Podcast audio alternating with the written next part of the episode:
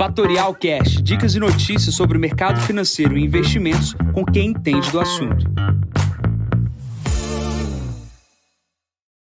Bom dia, aqui quem fala é Jansen Costa. Vamos para mais Visão de Mercado, hoje é o número 668. Hoje é dia 7 de fevereiro, 7 da manhã. Ata do Copom, fala de Powell e resultados corporativos são os destaques do dia. Começando pela China, minério de ferro caindo 0,65%. A gente está tendo um ajuste do minério de ferro aqui por parte da China e isso vem derrubando o preço da commodity e também vem derrubando o preço da Vale do Rio Doce aqui no curto prazo. A gente fez uma operação com relação ao capital protegido na, na Vale do Rio Doce, aqui com os clientes da Fatorial, que pegaram aí esse, essa proteção da queda no curto espaço de tempo, é, aproveitando uh, esse movimento de realização. Vale do Rio Doce está próximo ali do suporte, perto dos seus 84, 85 reais. Quem quiser olhar um pouco sobre esse tipo de operação, manda mensagem aqui para gente. Olhando para a Europa, saíram dados aqui da uh, produção industrial na Alemanha, uma queda acentuada de 3,1%. A expectativa era de uma queda de 0,7%. Olhando aqui por parte do continente europeu, semana passada a gente teve o aumento da taxa de juros. O mercado projeta mais uma taxa de juros uh, de meio ponto percentual subindo. O que chama destaque é a questão uh, do dólar. Né? O dólar tinha perdido, uh, tinha ganhado força e tinha perdido recentemente, e a gente está tendo uma briga ali do dólar contra o euro em função da taxa de juros que está sendo projetada. Vamos acompanhar o dólar aí, uma relação dólar-euro, é, estava chegou a chegar abaixo da paridade, agora o euro vai ganhando espaço com relação ao dólar. Isso é importante, dado que o euro ficando mais forte, o dólar mais fraco, é bom para emergentes. Isso é relativamente positivo para o Brasil. Olhando para os Estados Unidos, a gente tem um principal destaque do dia de hoje. Com a fala de Paulo às 2h40, é, a expectativa do mercado é que ele dê sinais do que, que ele vai fazer com a questão de juros. A gente está nos Estados Unidos, assim como no Brasil, no início da divulgação dos balanços corporativos. Os balanços corporativos dão um tom aí do fechamento do ano no anterior. E hoje a gente tem Chipotle, que é uma, uma, uma rede de comida mexicana no, no, nos Estados Unidos para ser divulgado o resultado, de Pot e Royal Caribe, tendo uh, como principal destaque aqui, na minha visão, a Chipotle, que é uma empresa de varejo americano, para saber como é que está a percepção uh, na ponta para os uh, investidores e também, obviamente, para o mercado americano de consumo. Olhando aqui para o Brasil, o grande destaque do dia ontem aqui foi a fala de Lula com relação ao ataque ao Banco Central. Isso aconteceu na, na, na na posse de Aloysio Mercadante. Isso gerou um estresse no mercado ao longo do dia de ontem. Ele voltou a atacar a independência do Banco Central e a necessidade de queda de juros.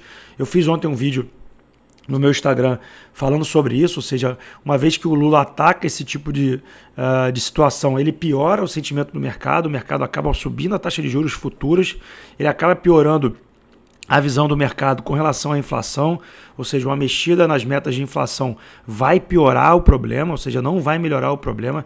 Um aumento da taxa uh, possível de inflação, da meta de inflação, vai piorar o sentimento do mercado com relação à política fiscal e, obviamente, à política econômica. O Banco Central só tem instrumentos para controlar a inflação com juros. O que o governo precisa fazer é controlar o fiscal. E se ele ficar uh, da maneira que está, querendo colocar dinheiro no mercado, induzindo o crescimento através de colocar dinheiro no mercado, isso não vai dar certo. Teremos problemas. E aí eu já explico o que, a gente deveria fazer com o capital. Olhando aqui para o dia ainda, a gente tem divulgação aqui na parte da manhã do IGPDI, às 8 horas da manhã, e tem divulgação de balanços corporativos. Destaque do dia, Itaú, no final do dia, a expectativa do mercado é de um lucro acima de 8 bi, porém como o Itaú será impactado por Americanas, a expectativa é saber se terá outro, se há outro PDD no balanço, além de Americanas, que não vai entrar nesse balanço, e sim no próximo balanço, mas obviamente o mercado já vai fazer projeções com relação a isso. Outro destaque do dia Ontem, Lauro Jardim, no Globo, disse que Light está para pedir RJ essa semana e o caso Americanas também não avançou. São os principais destaques negativos nas questões das empresas. O início do ano não está fácil. Light, Americanas e todos os problemas uh, aqui nas ações uh, dessas companhias tem gerado ruídos no mercado de crédito. Muitos clientes têm investimentos em fundos e os fundos também sofreram. Então, obviamente, a, alocação de capital no início do ano está bem complicada, no sentido de pessoas que têm alocações em fundos de crédito privado, fundos. Uh, de ações e, obviamente, fundos de multimercados que tinham posições disso, um caso esse é, específico de Americanas, a Verde tinha esse tipo de papel, gera aí o ruído, todas as perdas que estão acontecendo. O que a gente tem que ficar de olho no dia de hoje, obviamente, naquilo que eu já comentei com vocês, esse, esse ataque do Lula com relação ao Banco Central pode ocasionar uma abertura da taxa de juros futuras, ou seja, a taxa hoje projetada para 2033 está na casa de 13,53, é, o, o CDI acumulado, ou seja, projetando uma pequena queda se existir até 2033 nos juros. Isso antes, uh, no ano passado, antes da eleição, era na casa de 12, 12 e 30, é, chegando até bater próximo a 11%, ou seja, o mercado projetava a queda de juros. Onde isso vai impactar e onde isso vai uh, criar o problema? Primeiro, nas NTNBs, ou seja, nos tesouros IPCAs que você tem na sua carteira e nas debêntures que você também tem na carteira aplicadas IPCA+, essas taxas abriram bastante, ou seja, uma, uma B30, uma B35, uma B55 está operando na casa de 6,5 mais IPCA, ou seja, essa taxa era muito abaixo de 6%, ou seja, o mercado já projeta uma taxa que, ao meu ver, não consegue ficar nesses níveis. Só para deixar um comparativo importante, quando a Dilma caiu em 2016, a taxa chegou a bater 7,70 mais IPCA. Tá? E o pré-fixado no Brasil chegou a bater 17%. Isso é uma taxa bastante agressiva, 17%, é, e a gente pode caminhar para isso se tudo acontecer do lado negativo. Então, o que se deveria fazer?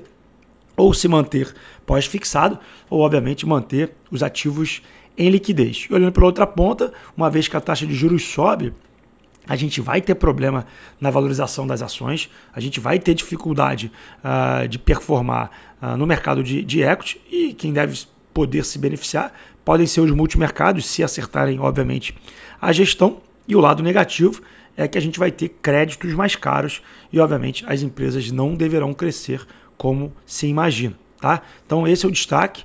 É, vamos ver, vamos acompanhar. É possível uma reunião entre Lula e o presidente do Banco Central.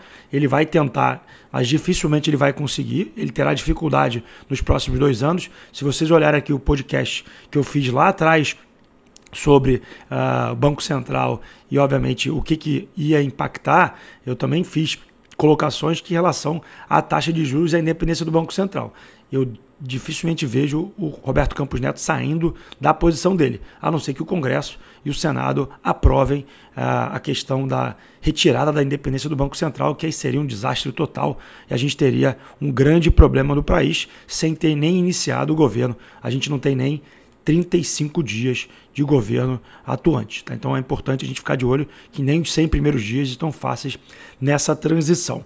Tá? E obviamente, na agenda de hoje, às 8 horas da manhã, a gente tem a ata do Copom, aquilo que foi atacado ontem pelo Lula. É, e o GPDI que eu comentei, 10,5 a balança comercial nos Estados Unidos, 2,40 fala do Powell. Nesse momento, o S&P opera com 4.130 pontos, sobe 0,12. Título de 10 anos nos Estados Unidos, 3,61%, cai 0,35%.